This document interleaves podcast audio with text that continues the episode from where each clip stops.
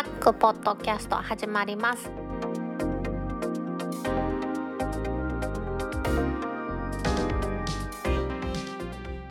2020年11月13日タックポッドキャスト2第120回目の始まりです。この番組は天王寺アップルクラブの大道とコメントのコーナーからはタックメンバーの北尾姫とお届けします。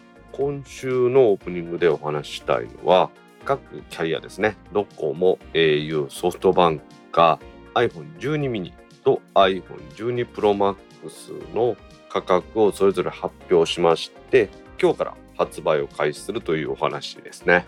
もう先週のですね11月の6日の22時からですね2つの機種が予約を受け付けました。約1ヶ月じゃないですね半月ぐらい遅れてるんですかね。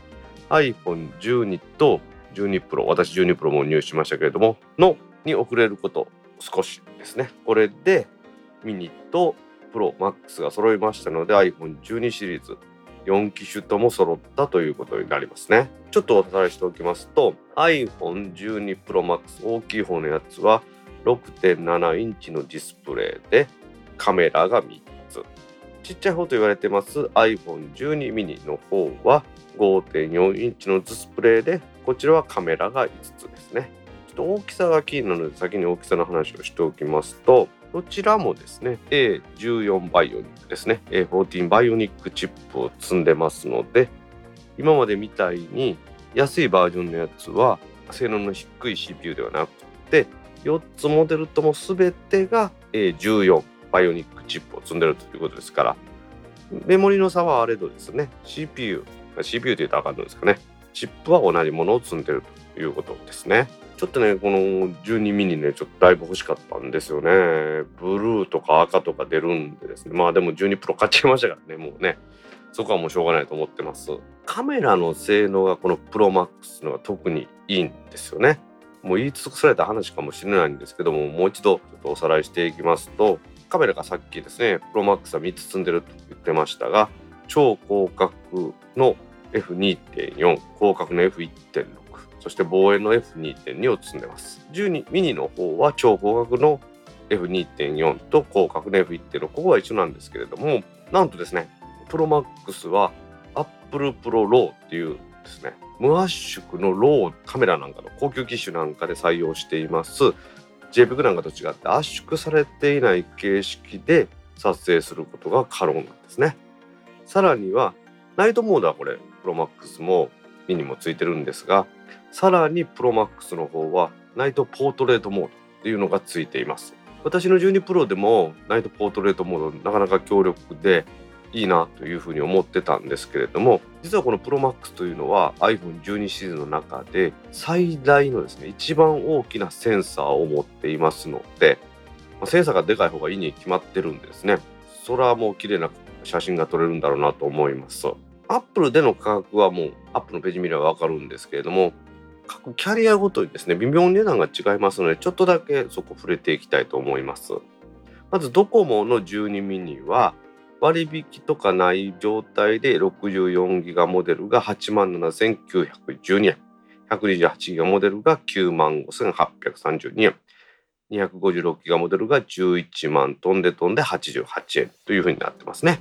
でスマホお返しプランとかっていうのをやるとだいぶ安くなるようなんですよね。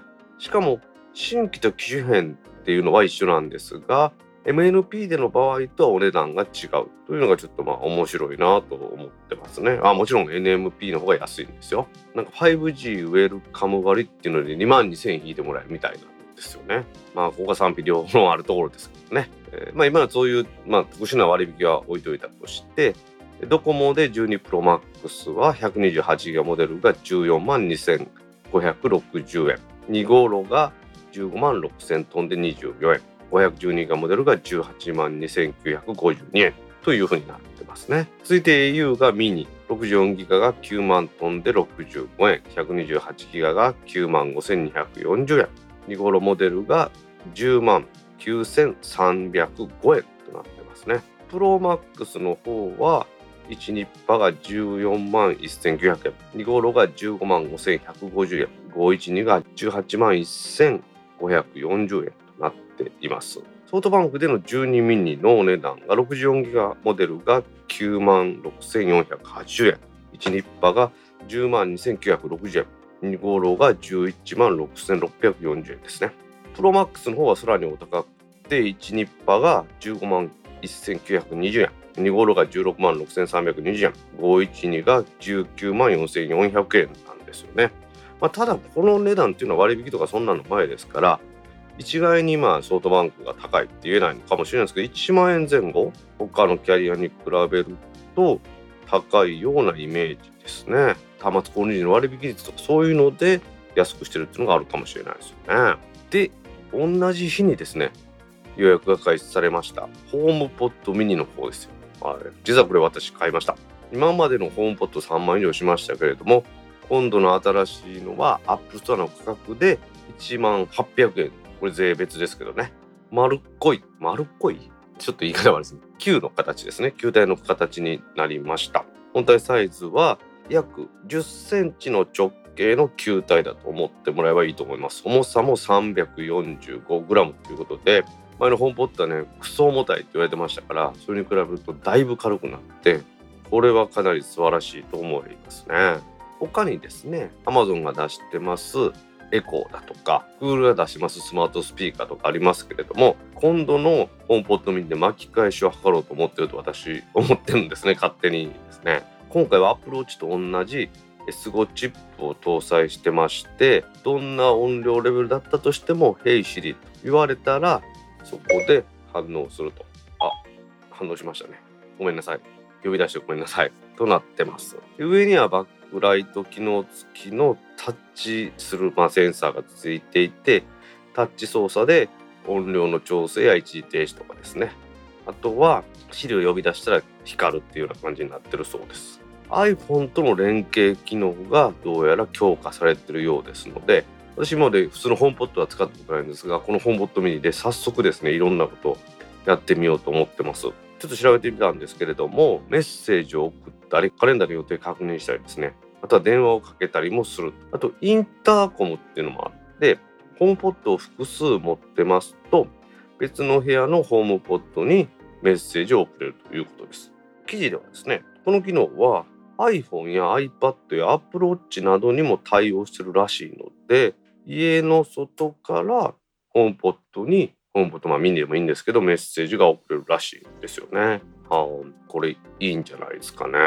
Amazon も Google もどちらもスマートスピーカー使わせてもらったんですけれども一長一短なんですよね。私は家にあるデバイス類がほとんど Apple のもんですからそのネイティブにこの連携しているという感じがなかったんですけれどもいよいよこのホームモットミニが1万円ぐらいで買えてネイティブに家にある Mac だとかですね iPhone と連携してくれればすごく価値があると思いますんで楽しみにしてるんですよね。世の中の皆さんは iPhone の12ミニと iPhone12 Pro Max に浮かれてですねこっちの方は気づいてないんじゃないかと思ったんです私はだから次の日の朝ですよね。夜は眠たかったんで寝ましてですね。皆さんが一生懸命予約した11月6日ではなく11月7日の朝5時に予約してみたらなんとですねホームポットミニのスペースグレーは11月25日の発送ということでだいぶ出遅れてしまったようです。まあ届くのを楽しみにしています。今回も各キャリアが新しくですねアップルと同じ日に予約を開始しました iPhone12 mini と iPhone12 Pro Max のお話。ケレで買うのもですねいろんな植木ありますのでね皆さんの好きなところで買ってもらったらいいなと思います。それではタックポッドキャスト2第120回始まります。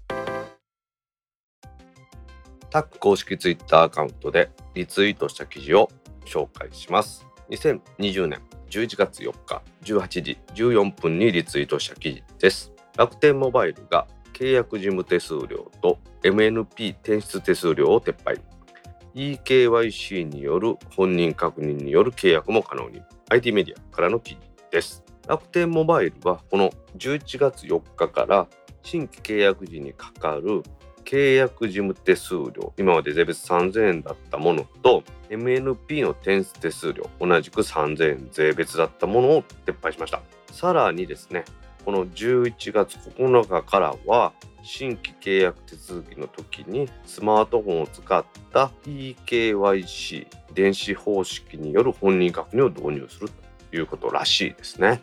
これはあのゆうちょ銀行がさまざまに口座を勝手に紐付けされてお金を引き出されたという時にも出てきましたけれども本人認証の仕方をですねスマートフォンなんかを通じてやるというやり方で、まあ、手続きが早いというふうに思ってもらっていいと思いますね。なんでこれですね契約事務手数料や MNP の転出手数料がただにできた撤廃できたかというと三木谷社長が言うには完全仮想化クラウドネイティブモバイルネットワークと下噛みそうな名前ですけどこれによってですね物理的なもんではなく仮想化クラウドで通信機材を使うということによりましてコスト削減効果が生まれて安く提供することができるということなんです。これでですね契約に関する落語の手数料は基本的には無料になったともうこれすごいんじゃないですか？ゼロ宣言っていうらしいんですけれども我々に対してその還元してくれるということですからね。いいんじゃないですかね。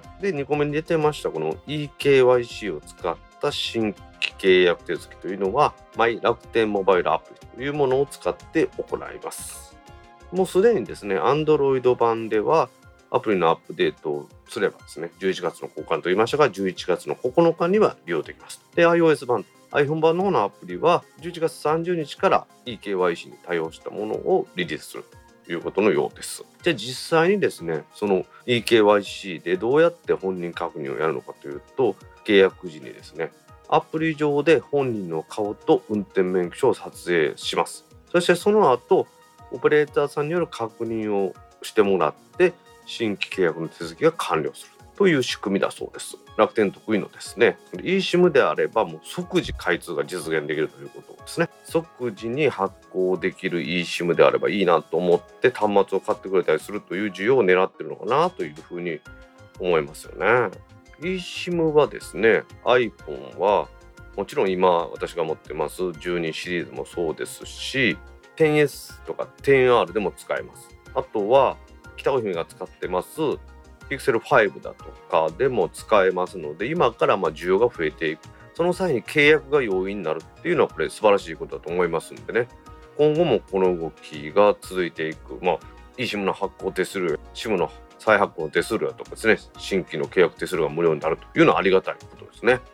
楽天モバイルですね。通信に関してのまだまだ整備が整ってないところあると思いますけれどもこうやってですね手数料等を下げてお客さんを呼び込むという手法これはねいいことだと思います。これがもうラックモバですね、動き注目していきたいなと思います。2020年11月7日15時37分にリツイートした記事です。マイナンバーカードの機能をスマホに搭載。総務省2022年度中での実現目指し検討開始。シネットジャパンからの記事です。総務省は11月の6日にマイナンバーカードのスマートフォン搭載などについて検討するための検討会であるマイナンバーカードの機能のスマートフォン搭載等に関する検討会というのを開催すると。第1回の会合は11月の10日に開催されたようです。この検討会の目的としてはですね、新型コロナウイルスとかがあって国のデジタル化というものが国の行政のデジタル化いうものが進めようとしたらいっぱいいろいろ課題がありますよということが分かってきましたのでその一環としてですねマイナンバーカードの公的個人認証サービスをスマートフォンに搭載するというような形や公的個人認証サービスと紐付けられた民間事業者が発行する電子証明書の利用や活用などというのを検討すると言ってますね。マイキー ID を含めてですね、様々なサービスをもうこの際マイナンバーカードの IC チップではなくって皆さんのスマホに載せちゃおうということだと思うんですよね。まあ、マイナンバーカードのお話ちょっとおさらいしていきますと公的個人認証サービスというのはお依頼申請なんかの行政手続きでウェブサイトからログインする際に本人確認手段として使われています。マイナンバーカードの IC チップピカピカのところですね。ここには e-tax とかのオンラインで電子文書を作成、送信する際に利用します。署名用電子証明書とマイナポータルなんかのウェブサイトやとかですね、そんなにログインする際に利用します。利用者証明用電子証明書というのが2種類が入ってます。もともとですね、住民基本台帳カード、重機カード、重機カードって言われてたやつの IC チップにも e-tax などで使います。電子申請での、まあ、証明書が入ってたんですけれども、それにプラスしてですね、利用者証明用電子証明書というのが、まあ、新しく入ってるというか、まあ、それがプラスされてるという考えなんですよね。これ署名用電子証明書っていうのは氏名や住所性別生年月日といわれる基本4情報というのまでその証明書の中に入っていると基本4情報を記録しているということですが利用者証明用電子証明書の方にはその基本4情報はなくって、まあ、単なる電子証明書が載ってるだけという風になってるんですよね。なので、まあ、こっちの方が使うのはハードルが低いんじゃないかなと前から言われてますよね。そしてこの検討会、今言いましたマイナンバーカードの機能のスマートフォン搭載等に関する検討会、名前長いですけどね、検討事項として、マイナンバーカード機能公的個人認証サービスをスマートフォンへ搭載する方策公的個人認証サービスと紐付けられた民間事業者が発行する電子証明書の利活用というふになってるらしいんですよね。健康保険証なんかがマイナンバーカードに紐付けすることが可能ですよということで、ま、いろんな活用が進んでます。これはあくまでもマイナンバーカードに IC チップが載っていて、そこには基本として署名用電子証明書と利用者証明用電子証明書。この2つが載ってる。これが公開鍵暗号方式というもので載ってるというのがマイナンバーカードというものですね。表に書いてあるこの字で書いてあるやつ。あんなもんどうでもいいんですよね。なんで書いてしまったか知らないんですけれどもあれはどうでもよくってマイナンバーカードっていうのはそういう証明書が入ってます。その2つの証明書以外のところの空きスペースを利用していろんなもの入れるということですけれども証明書って言ったって電子的なデータのデータですから携帯電話に入れるということも可能なんでしょうね。じゃあその今度申請かどうかっていうの担保とかっていうのもどうするんでしょうね。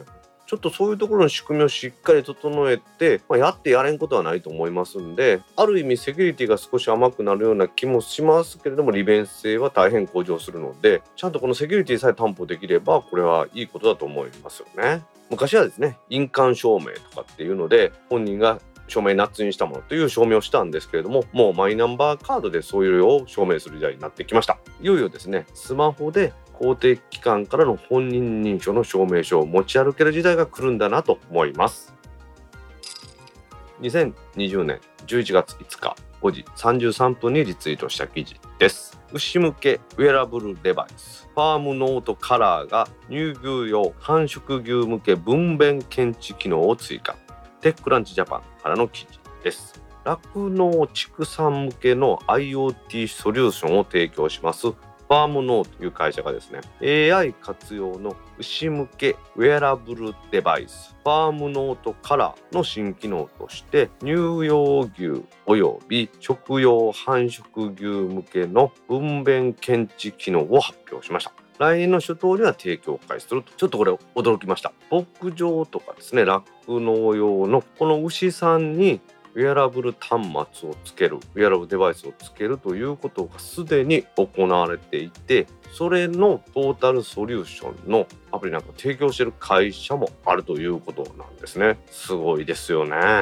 すでにこのファームノートカラーというものはインターネットアニマルというファームノート社が提供しています。牛向けのウェアラブルデバイスらしくて牛への負担が少なく手間が少ない首への装着型センサーデバイスということです。リアルタイムに牛の活動情報を収集して AI を活用して半数活動休憩データとかですね発情や疾病の状況を検知して酪農家や畜産生産者の生産性向上に貢献するということになって、まあ、牛のお世話を見て回るということも大事なんでしょうけれども見て回ってさらに細かいところはこのウェアラブルデバイスが異常だとか後ろの異常だとか検知してくれるということなんだろうなと思って見てますね。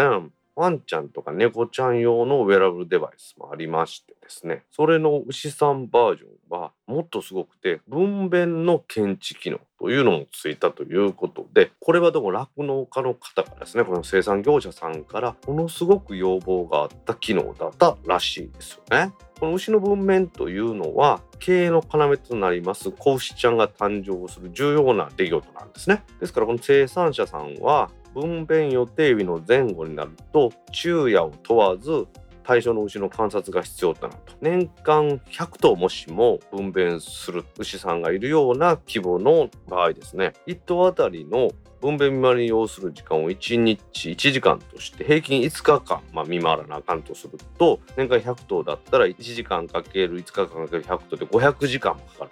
いうものですね。ですからこれがまあ見回りの労務コストになると。これはだいぶですね、畜産業者さんにとっては精神的、肉体的に負担が強いられているということで、強い要望があって分娩を検知できたらいいなと言われてですね理論的にはですね約 80%8 割の見回り労務削減が期待されているということらしいんですよね。このファームノートっていうのはすごいですよね。まずは牛にそのファームノートカラーっていうのをつけて LT 経由でクラウドにまあ 3D でもいいんですけど転送されます。そしてそれを普段コンピューターだとかデバイスで見ることもできます。AI を使って状態を検知して異常をピッと送ることもできますしスマートフォンのアプリからは牛さんそれぞれですねその個体を検索して表示することもできますしウェアラブルデバイスそのものにスマートフォンを近接させることによって直接データを取ることも可能だっていう風になってるんですね。なんかすごいですね。こんな時代なんですね。畜産農業っていうんですか。すごいなと思いました。LTE を使ってるということですからある程度広い場所に牛さん出してあげたとしてもですねそれでもデータを拾ったりできるでしょうしですね。さらには iOS 版と Android 版があります。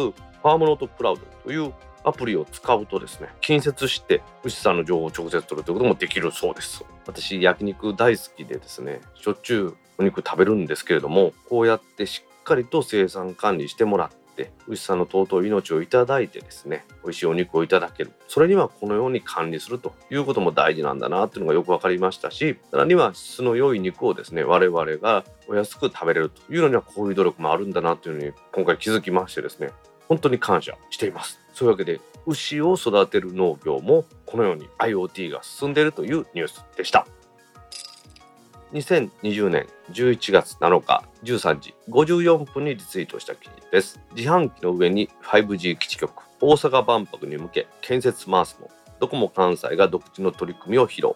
新ネットジャパンからの記事です。NTT ドコモの関西支社は11月5日に開催しました冬春新商品の発表会で関西エリアでの独自の取り組みというものを発表しました。ドコモ自身がですね、これ積極的に展開します 5G サービスとしては、7月の末に大阪環状線を一周する形でエリア化は終わってるらしいです。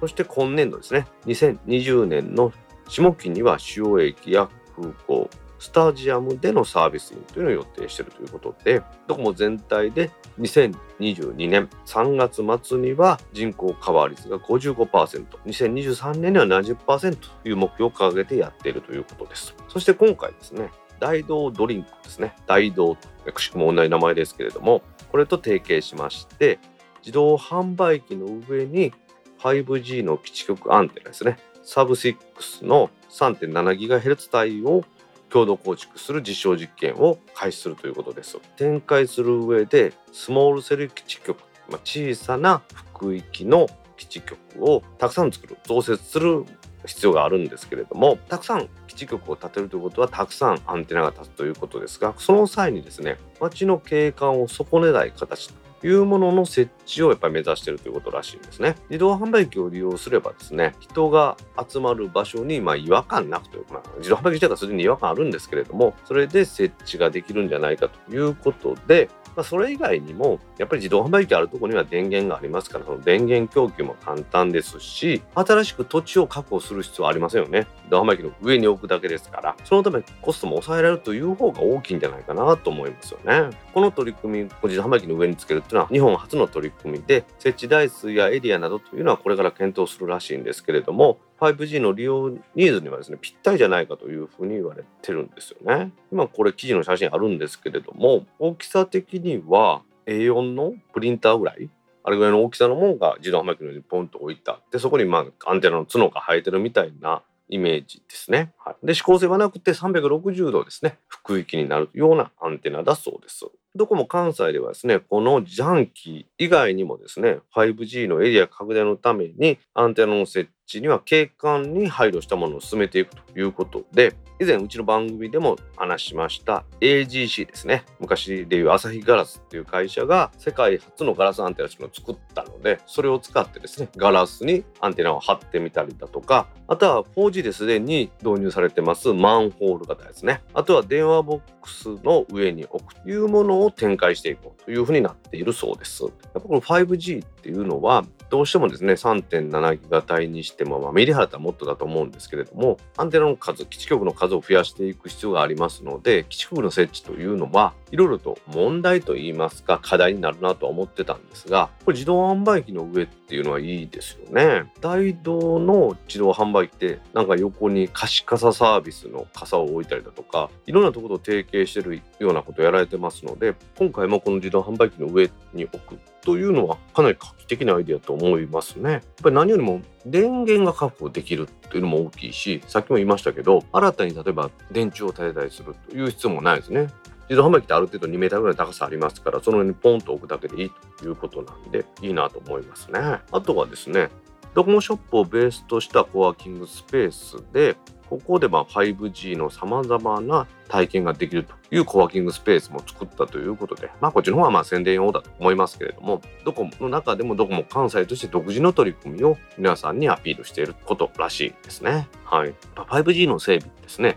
三大キャリアであります。ドコモ、au、そしてソフトバンク、一生懸命頑張ってますけれども、ぱりドコモっていうのはすでに様々なインフラを持っているイメージですから強いなと思ってたんですが、まさかまさかこの自販機の上にアンテナを立てるというようなですね、ドコモ的ではないことをやるっていうのも、是が非でもエリアを広げたいというような決意が見られてよかったなと思いますね。5G のエリア、1年半後にやっと人口カバー率で55%ということです。皆さんにね、使えるようになるというレベルになるのは2、3年かかると思いますけれども、5G の時代が来るんだなということが実感できるニュースでした。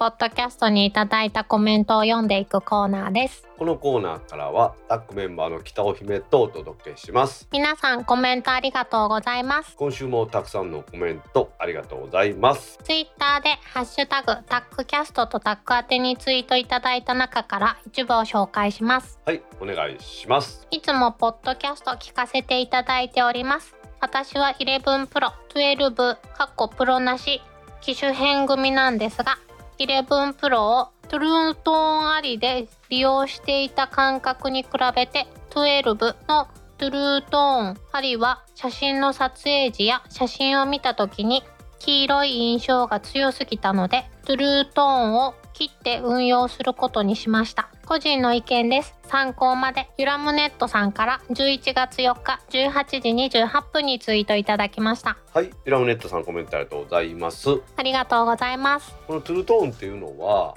なんか外の太陽光とかそんなに合わせても見た目が一緒にするようにっていうやつなんですけどへえまあ多分どうしてもその雪 L になったから見た感じが違うんかなって。でも11プロも雪 L なんで、まあ、雪 L のロットが変わってしまったんですかね。うーん。ただ12シーズンになってから画面が黄色いという苦情がうん。アップルに入ってるとは聞きますんで。へえまあだからその色目っていうのはそのやっぱりどうしても変わるもんじゃないですかロットとかによってこのディスプレイ系はですね、うーん。うん、まあそれもあんのかなと思いますけど私もそう言われてみたらなんか黄色いような気がしてきました。気気がしただけやろ？うん。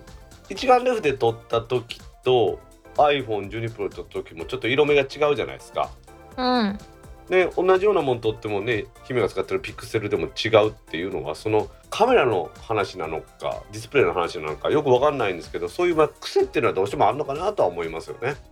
うーんただこうユラムネットさんはトゥルートーンを切って運用するとこの後ねお話は出てないですけどそういう風に黄色いのが気にならないっていうことであればそれが影響してることは間違いないでしょうね。うんうんうんうんまあ、こういうののディスプレイのその色目ってですよテレビとかでもそうですけどここのメーカーの色だったらどうとかっていう話はよくあるじゃないですか。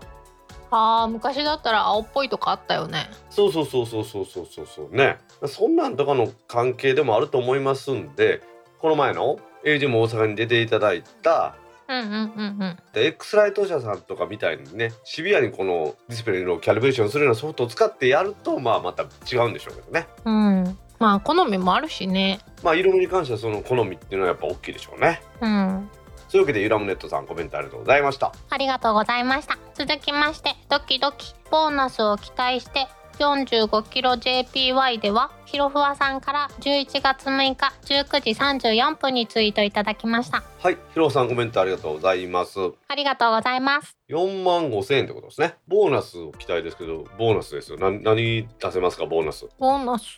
柴さんの iPhone そういうのは期待してないと思うんですよ。えどういうこと？どういうこと？いやだから姫から何かもらえるやろってことでしょ？ああそういうことか。鼻毛付きとかさはあ。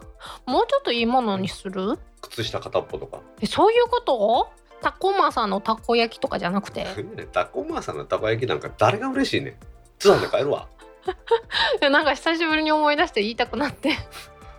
そう。なん使い古しのスウェットとかいやあの十分ピクセル3は使い古しやで。あまあそうやな。天王寺アップルクラブのタオルぐらいやったらつけますよ。うんじゃあ T シャツもつけとく？T シャツないでもう。在庫。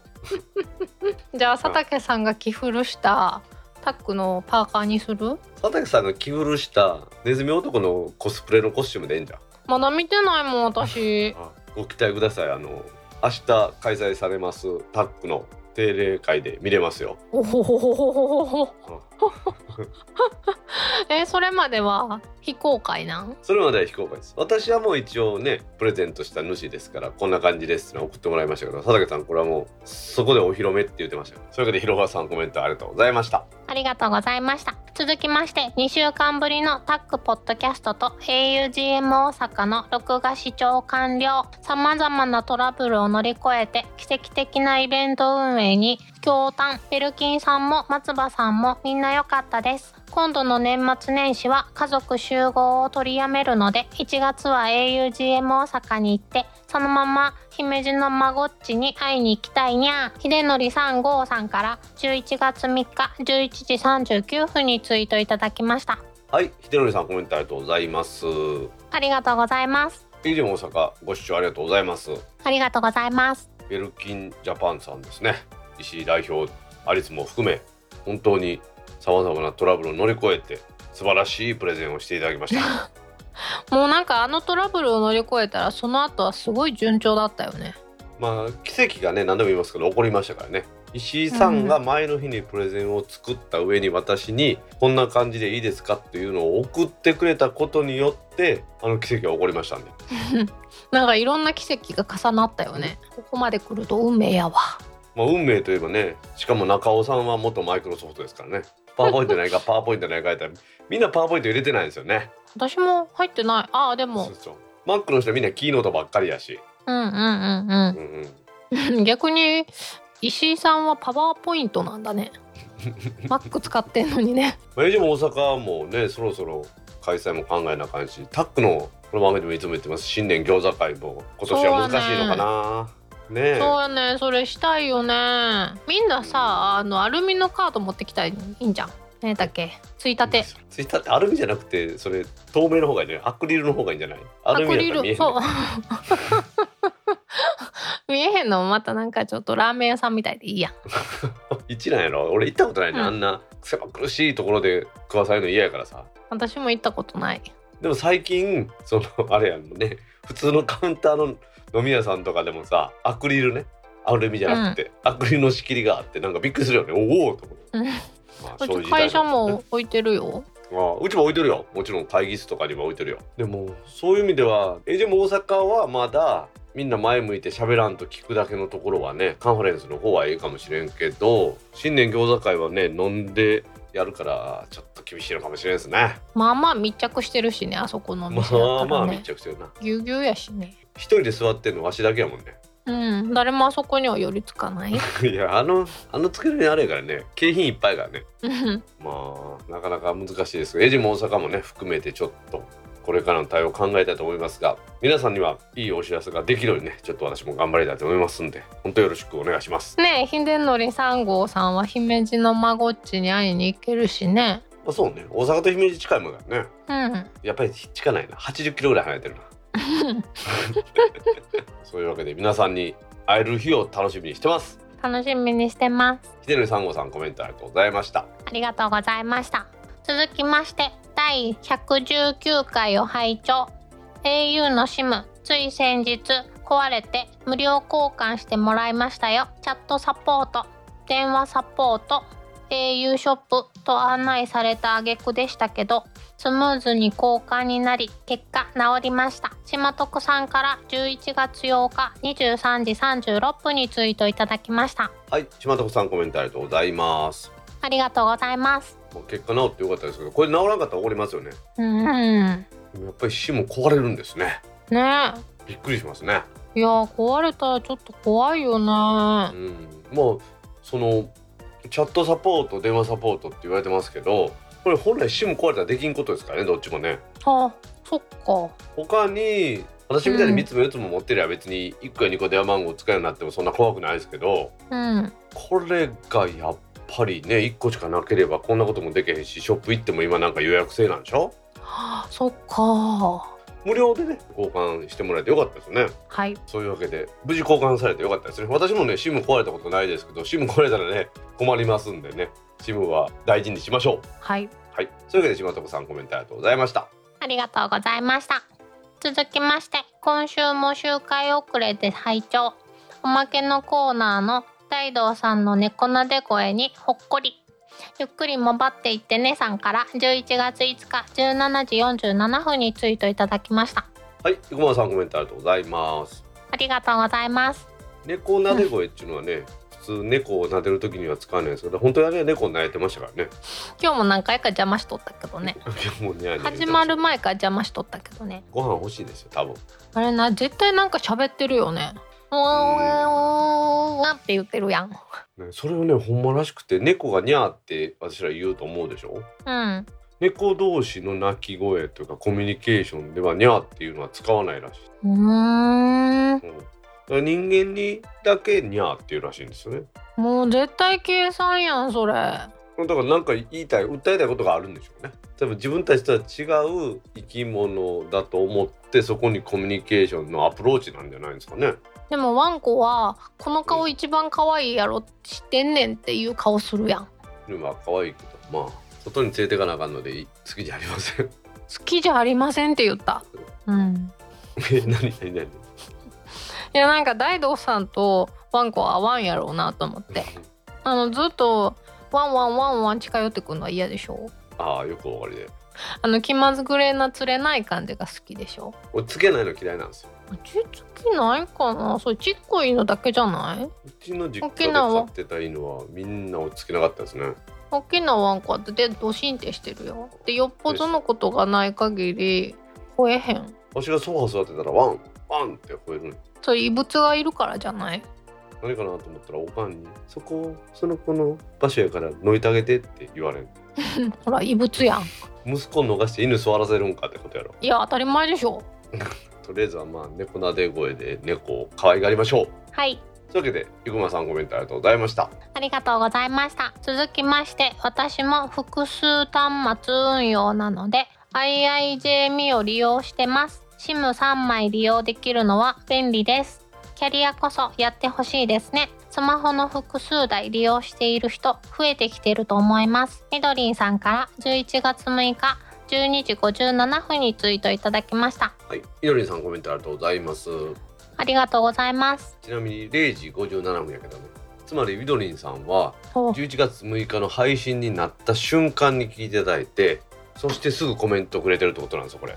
いやー嬉しい。はい。なので先週は2時ですね。午前2時に配信ないのって言って書かれてたのはそういうことです。待ってくれてたんですね先週はですね。もうだからさちゃんとやっぱり配信しないとダメだよ大道さん。いやいやちゃんと配信をしてますよ。遅れてるだけで。認めた。遅れてるって認めた。遅れてますけどちゃんと配信はしてますよ。まあまあちゃんと配信してるんですよ。編集するじゃないですか。うん。それを聞いてるんですけどうん。落ちていくとなんかおかしなところってあるんですね。同じこと2回言うてるところとかですね。うん。なんかあれってやっぱ気づかんもんだよね。その後編集してる時もそうやしその後一応聞き直すじゃないですか。うんちなみにこれは下の話をするコメントやで。ああそうなんや。配信の話じゃなくてね、うん。まあ、3枚運用私もしてますけど本当便利ですね。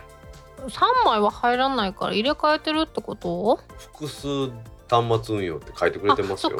あのこれ複数端末運用の話なんですけど。すいませんでした。感じ悪いやろ。そうでもない。ほんまやって思った。素直やから私一契約で3枚までは追加料金ないんですよね、へえうん、なんで便利ですよ、うんうんうんファミリーシェェアプランちょっと忘れましたけど、はい、便利ですよ、へえまあ、基本的にはそのファミリーで家庭で3人の人が1枚ずつの SIM を使うっていう設定らしいんですよね。うんうん。で容量を分け合うっていう。はあなるほど。うん。だからそれをだから一人の人がね私らみたいに複数台運用するっていうのでもまあ便利に使えますってことでやっぱり使ってますね。確かにまあ私もねなんだかんだ言ってスマホの複数台運用だったんですけど今は SIM 入れてんのは結局スマホ2台と iPad2 台になってスマホの複数台というよりは iPad とスマホの運用になってますね。今じゃあ4枚あるってことかごめんなさい正確には IIJ で物理 SIM が3枚と IIJ の eSIM が1枚と楽天の eSIM が1枚ですね。今の契約は。へええじゃあキャリアどこもないの？キャリアは今一つも使ってないですね。そうなんだ。うん。まあもう 5G の絡みとかあるんでまあ1枚ぐらいは復帰してもいいかなと思ってますけど今のところ 5G はね猫の額みたいな面積ですからもうちょっと花咲くのを待ってるところです。私も待ちます。そういうわけで複数台運用にはもってこいの IIJ ミのプランです。みどりさんコメントありがとうございましたありがとうございました。続きまして今 IIJ ミオの6ギガプランで iPad Pro を使ってますがライトルームを使うとパケットが足りません。サブブランドの20ギガが気になります。イクラムさんから11月6日19時56分にツイートいただきました。はい。イクラムさんコメントありがとうございます。ありがとうございます。ライトルームっていうのがあるじゃないですかうーんよく出てくるけど何のことか知らんねん、Adobe のソフトなんですけれども。はい。なんかちょっとややこしいのは昔ライトルームって言ってたやつはライトルームクラシックになってうん。今のライトルームっていうのはうん。写真の編集とか管理とかできるソフトっていうことなんですかね。へえ。それを使ってクラウドに写真を上げたりされてるっていうことなんでしょうね、イクラムさんは。鳥の写真かなもうそうそう。そうするとやっぱり容量が足りなくなるっていうことなんでしょうね。あーでもイクラムさんが撮る写真ってすごい綺麗やから重たそローで撮ると1枚30メガから50メガね無圧縮で撮るとなりますからね。ううんで先週はサブブランド Y モバイルと UQ モバイルの話をしたんですけれどもうん4000前後の20ギガプランが出るっていう話なんですが実は IIJ ミオで今6ギガプランって言われてますけどこれ実は IIJBU の大容量オプションみたいなんで私20ギガ契約してるんですよ。へえそれが3000円ぐらいですからもしよかったら今の IIJ にプラスして20ギガの大容量オプション使われるっていうのもいいのかもしれないですね。うん。だから私は12ギガのプランに20ギガの足して32ギガで使ってますんで32ギガ使い切ることはないんですけど標準のというかまあ基本契約の12ギガでは絶対それをオーバーするんでまあしょうがないかなと思ってですね。大体月20ギガぐらい使うんでですね。ねえねえそれでさ大道さんさ SIM の契約料って月々どれぐらい？えっと6000円ちょっとぐらいですか。いやー。私多分5ギガとかやでそれで多分6-7千円月々。なのでだから安いんですよ。ドコモだから高いの？あそうですよ。どこもだから高いんです。他のキャリアもそんなもん？キャリアはほぼ横並び。はあ。うん、なのでドコモで通信料プラスしてなんか端末の補助とかあるじゃないですか。うん。なんていうのキャリアで端末買わないと損ですよね。うん。で別に他のところで買ってくるんであればキャリアにする必要もないのかなっていう気もしますけどねね。ちょっと本気で考えよう。っていうか大道さんに考えてもらおう。ああまあまあまあ別に簡単なことですよ。ただだからキャリアのメールが使えなくなるとか。キャリアのメール使ってない。特に姫が 5G 使いたいんであれば今のところキャリアでしか対応してないですから。5G あと1年ぐらいいらない。まあ1年で。私は23年は使い物にならんと思ってますんで。へえそんなに？じゃあもういよいよいいじゃんもうちょっとニュースのコーナーでやってますけどドコモが2022年の3月末で人口カバー率で55%で2023年にやっと70%で言ってますから多分23年はちょっと使いにくいのかなっていうところですよね。へえ2年後2年後って言ってももうあと1年ちょっとか。でも半分なんだね。うん、まあそんなもんでしょう。お金かかりますからね。インフラ整えるのはね。うん。大容量プラン。5G とかになると無制限プランでないと困ると思いますんでねイグナムさんそれを含めてまたいろいろ考えていきましょう。はい。イグナムさんコメントありがとうございました。ありがとうございました続きまして大道さんは Twitter のアカウント使い分けのために4種のブラウザを使っているそうですがビスケットというアプリを使えばこのアプリ内でいくつでも異なるアカウントで Twitter を開けます。ぜひともお試しください。ギャッツビーさんから11月8日13時49分にツイートいただきました。はいやつびさん。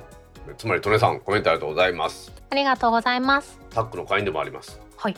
ビスケットって多分さあのブラウザーで使うクッキーってあるじゃないですか。うん。入力するたんびにユーザー ID とか歌んでってやつとかね。うん。何回目の訪問です。それのなんかこう文字入りでクッキーからビスケットって言ってると思うんですよね、はあなるほど。うん、で実際に使ってみましたけどめっちゃ便利です。1枚ずつ開くそのページごとにユーザーアカウントが切り替えられる、つまりクッキーが切り分けられてるっていうことなんでしょうね、うーん。ああ。でめっちゃ便利ですね。へえ。うん、今のところ無料っていうことで私早速ですからツイッターのアカウント4つですね。それぞれ別々に登録したりとか、Google アカウントなんかも使い分けてますからそれで早速やりました。よかったね。結構便利ですよ。へえ。初めて聞いた、ビスケット、私も初めて聞いて勉強になりました。はいあだから日々なんかビジネスで使ってるのあるんやったらこれいいと思いますよ。ビジネス用だと思うんですよね。うーん。うん。アカウントいっぱい使うじゃないですかビジネスやったら。うん。個人用とかですね。仕事用とか、ね。そのマネジメント用とかですね。メーカーさんとかはね結構ブランドごとにアカウント持ってたりするからね。あそうそうそうそう、うん、そんななんかにもめちゃくちゃ便利だと思いましたね。うんぜひもうおすすめします。Mac 版も Windows 版もあるみたいですから。へえ。あと Linux 版と3つあったはずですからそれぞれプラットフォームね使ってるもんによって使い分けたりもできるでしょうから便利だと思いますね。うん。まあちょっと姫もまあ見てみてください。はい。そういうわけでギャツビーさんコメントありがとうございますありがとうございました。続きまして今はベルキンさんのベタ置きのワイヤレス充電器使ってるんですが置き場所さえ気をつければさっと持ち出せて便利なんですよね。3-in-1 の新しいのがコント出ると augm 大阪で話されていたのでそれ待ちですかね。女子会系男子インフィニさんから11月8日20時41分にツイートいただきました。はいインフィさんコメントありがとうございます。あありがとうございます。エジも大阪はやってないんで最近インフィニさんにはおお目にかかってませんね。ベルキンのベタ置きのワイヤレス充電器姫を持ってるやつ私も持ってるやつですけど。確かにね。でもですねいよいよ3-1っていうのが出るんですよね。まあアップルスターでも出てるんですけど。うん。 Mag Safe でピタッとくっついて。うん。さらには Apple Watch の非接触充電があって。うん。さらにはチーみたいなやつでその上に置いたら AirPods Pro が充電できるっていうその3つを充電できるようになってるやつですね。へえすごい。なので楽しみなんです私も。すごいね。うん。私なんか 2in1 の Lightning と Apple Watch のやつっていうのは随分古いやつですけどもう4、5年前に出たやつを使ってますけどうん。もう今はその無接点充電どころかマグネットピッタくっつき MagSafe 充電が流行ってるんですよね。うん。まあ流行ってるというか iPhone12 からですけどねめっちゃ楽しみです。確かにさワイヤレスっていいよね。ワイヤレスいいですよ、うん。差し込んでるとさやっぱり両手使わないと持っていく時あんってなる時ある、うん。急いでんのに。でもやっぱりねどうしても遅いっていう人いますけど私は全然ねあのねじっくり充電するんで遅くても構わんタイプなんですよね。うん。うん、まあ大道さんは何台もあるからいいけど私たち1台だからね。そうなんですよね。それはもう私も思います。今も言うてから、そうやなと。わしは何台もあるからこれ充電してない次の使えるやなと思いましたね。だと思います。ちょっとこれ出たら欲しいと思ってますんで。まだちょっとね発売日が決定されてないみたいですからね。決まったらねぜひ購入したいと思いますね。はいベルキンさんの商品はねいつも魅力的なんでうちの机の上もベルキン商品ばっかりですからね。アップルが一番やけどね。まあももちろんアップルが一番多いですけどね。まあそういうわけでインフィさんコメントありがとうございました。ありがとうございました。続きまして11月7日20時30分からの第3回電気屋ウォーカータッグポッドキャストの公開生放送楽しみお菓子いっぱい買って帰ります。ブラフォード2さんから11月7日16時14分にツイートいただきました。はいブラさんコメントありがとうございます。ありがとうございます。かわい。い、このお菓子いっ話はぱい買って帰りますってかわいいね。エンディングにもブラさんのコメント紹介してますんで。うわ。まあそういうわけでブラさんのもう一つのコメントをお楽しみにしてください。はい。ブラさんコメントありがとうございました。ありがとうございました。今週のコメントは以上です皆さんコメントありがとうございました。当番組宛てのコメントは Apple Podcast アプリのレビュー Facebook ページのコメントタック公式ブログへのコメント Twitter のメンション「ハッシュタグシャープタックキャスト」などでお待ちしています。お待ちしてます。皆さん今週もコメントありがとうございました。ありがとうございました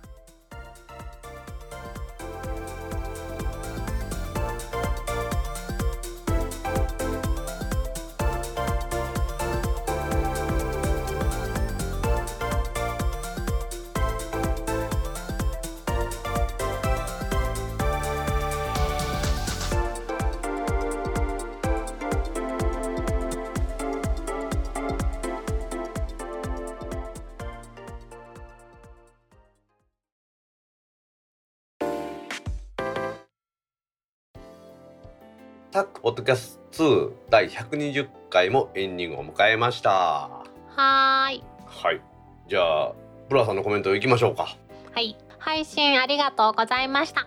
次回は55インチ画面で拝見します。ハッシュタグ電気屋ウォーカー。ハッシュタグタックキャスト。プラフォード2さんから11月8日7時35分にツイートいただきました。はい。ブラさんコメントありがとうございます。ありがとうございます。これだとコメントのコーナーになっとるやな ほんまや。ブラさんが書いてくれましたように11月7日の20時30分から第3回の電気屋ウォーカータックポッドキャストの公式生配信をやりました。楽しかったね。ね本当に。ブラさんがねさっきのコメントのコーナーでお菓子買いますって言ってくれたようにね私もお菓子を買ってね食べながらやってたんですけど皆さん食べてないんで3枚でやりましたポテチ。でもその後イカの姿や揚げ食べとったやん。今回はねズームのスタジオエフェクトっていう機能を使ってねヒゲ生やしたりしとって皆さんご存知ですか？YouTube 見てもらったら最初の頃ひめヒゲ生やしますからね。最初ヒゲメガネやってんけどね。画面が暗い。あはい。私がプレゼントしました丸い穴開いてる。ビューティーライトじゃないの？なんか私はあの AV 撮影するなんかビデオカメラのレンズのところにあの白いあのライトがついてるのしか見たことないです。え AV 撮影を見たことがあるってことじゃ自分で言ってんで。カラカラ言わないの？大人ぶらないの？V 撮影を見たことあるわけじゃないですけどなんかそういう風に噂で聞きました。これなんか唇の色とかも変えられるんだよね。あそうそうそうそう。なんかね唇の色変えたりとか髪の毛の色を変えたりとかもできるんでしょ？そうそう濃さを変えられんねおおちょっと待ってや。これ説明がいるんじゃないか？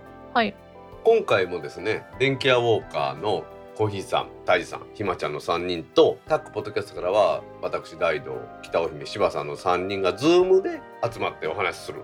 それをコーヒーさんがいろんな機材を使って YouTube に配信するっていうのをやってもらいました。でそれでズームの機能でですね今言いましたスタジオエフェクトっていうのが使えていろんなね顔に眼鏡かけさせたりとかね頭の上に花のせたりとかできるっていう話でしたよね。なんかもうコーヒーさんずっと頭になんか乗っとったよね。あれ何やったんやろね。鼻毛。あはい。もうねタイジさんがずっとスイカに夢中やったよね。タイジさんスイカ可愛かったね。可愛かったね。タイさんとこのスイカくんは多分タイさんしか知らないよね人間は。はあそっかそれはそれでちょっとかわいそうだね、そんなことはないと思いますけどね。そっか知らなくて幸せなことっていっぱいあるもんね。まあそうそうそう。うちのにゃんこなんかはねベランダ見とって鳥がベランダに止まったりしたらもうすごい興奮しますけどね。にゃーにゃーにゃーって。焼き鳥にしたったらいいね。モズやんじゃないのかそれはダメですよ。大興奮ですね雲とかでね大興奮しますね。大道さん公開収録の話やで 公開収録ね。公開収録も大興奮でしたね。うん。もう今回はちゃんと私時間に遅れずあの配信に出ましたんで。うん。今回の配信はもう普通にスタート配信ちゃんとできてるなって言ったらじゃああとはよろしくって言ったもんね。コーヒーさんね。コーヒーさんねそのなんかテロップ入れたりとかいろいろしてくれてましたからね。なんかうん。実況中継ずっとしてくれてたよね。うん AJ も大阪でよく私あのテロップを切り替え忘れて皆さんからチャットでテロップ切り替えてないよって言われるんですけどうん。そらあんだけ MC やりながらやったらテロップ切り替えるのも忘れるわって感じでしょ。うん。まあ変わるよとは言わんけどね私。もうちょっとなんかいいいよあるんじゃない？何何？その通りに言うから言って。えっとうんとまあ大変やねとかさ。大変やね。大変やね。ほんま大変やね、うん、タックポッドキャストも電気屋ウォーカーもフルメンバーでね三々の6人でやらせてもらって楽しかったですね、ね。まあでもやっとね電気屋ウォーカーさんともねこうやって3回もできて次はねなんかコーヒーさんがねゲストを迎えてやりたいって言ってましたけどうん。私もゲストが来たらね緊張するんでねちょっとあれなんですよ。でも今回は大道さんが一番喋ってたと思うね、あそうですか、うなんかすいません。柴さんがそんなに喋ってないでよくよく振り返ってみるとそう泰治さんはスイカに夢中やったやろ？そうね。コーヒーさんは？コーヒーさんはずっと運営にお忙しやったやろ？でひまちゃんはいい具合にあいのと質問してくれるやん。ひまちゃんの質問ってすごい気持ちいいよね。まあだからひまちゃんはその視聴者が聞きたいことを聞いてるっていうことなんでしょうね。あー。うん、私は自分が聞きたいことしか聞かないからね。わしもひ姫とこういうふうにこう番組やってさ前に話したことで一応皆さんに聞かせたいから「あそれどういうことなん?」て？どういうふうにしたん?」って言ったら「えこの前言ったやん」って言われることあるもんね。えー、覚えてない覚えてないことねしょっちゅう言えないか。いやこの前言ったなんですけど今日ちょっとみ劣勢やで私皆さんに聞かしたんで言うてもらっていいですか？って言うてそこカットしてやってますからね。あらじゃあえ私優しいキャラにで仕上がってるってこと？いやそうやろ。いつもそうしとるやないかそんなもん。なんかありがとうございます。そこ流してもさなんかなんか上調で面白くもないしさ逆に言うと。いやあのもうもうちょっとね面白い取れ高があったら流しますけどね。えー、面白くないってこと？いやいやだからそそれを皆さんに聞かしてもそれ面白くないでしょっていう意味ようん面白くするように頑張るいやでも面私白くするように頑張ってもらってるとは思いますけどまあそれはね面白さを狙ったらダメなんですよ。ね ちょいちょい狙ってくるやんと思って。いやいやでも佐竹さんとかがそのなんか面白いと思って言うようなことを聞いたらなんかちょっとしらーってなるでしょ？うんでもなんか佐竹さんをどうやおもろいやろ？おもろいやろ？っていうのを全身で出してくるやん。それを見ているとなんかちょっと幸せになれるわしそれを見てるとなんか不愉快やね。やっぱりネズミ男ってことやろ？まあネズミ男やね。とこで生配信の話どうなった？ね私じゃない脱線した もう最近なエンディングな雑談になってきとるからな。チョイスが悪いね。まあチョイス悪い。私もチョイス悪いけどなんかでも例えば今やったら 5G の話とかさうん。そんなんも入れてもいいと思うけどなんかねいまいち姫と話して盛り上がりにかけるニュースしかないんですよね もうちょっと早くじゃあエンディングできたよって言ってくれる？いやでも24時間前には言うてますよ。えそう？今日はたまたま早かっただけでしょ？うわいつも違うよ。出た出た出た出た出た出た出た出た出た。いやいや本当に私これ公開したいもん。なんやったらお何のお知らせもない時とかあるもん。で ほらお知らせしてないでしょやっぱりお知らせしたけどそれ Google のそのドライブで通知来るやん。更新されたら。通知来なそれはもう自分の設定の問題や。そんなんメールなんか通知けえへんでメール見てませんっていうのと一緒やわ。そういうこと言われたら困るなわしは。い じゃあお知らせしてるなんて言う言わんかったらいいやん。嘘やんそれ。いやなんかうちはもめみたいなことやめてもらっていいですか？う売られた喧嘩はそら買うよ まあできるだけね原稿は早めに仕上げたいんですがということで許してもらっていいですか？え？いやもう最初の頃はもうちょっと早くくれとったでこのニュースにしようと思うねんけど この3つやったらどれがいいとかって相談をしてくれたりとかしてたよ。私はまあその誠実にこの番組を皆さんに聞きやすいようにやりたいと思ってるだけですよ。私はあのリスナーの人と同じような気持ちで大道さんのお話を聞こうかなと思って。いやまあエンディングは話聞いてもたと思うんだけど。なでなんか素直にその時初めて聞いてあの感じたことをそのまま喋ろうかなと。あそれに徹してるからあれか。わしが、うん。んあのあれどうやったっけって言った話やったら前言うたやんって言うってことやな。そうそうそうそうそうそうそう。あはい。わかりました。とりあえず次回の第4回を皆さんに楽しみにしてもらいたいですね。はい。次はどういうゲストがいいんかねうーん。うちの番組は基本的にゲストを呼ばないのでそのゲストの扱いに慣れてないんですよね。あのね大道さんがいいっぱい喋りたいタイプやからね。いっぱい喋りたいというか伝えたいことがあるんですよ。えいや世の中の人たちが喋るのもそういうことやで。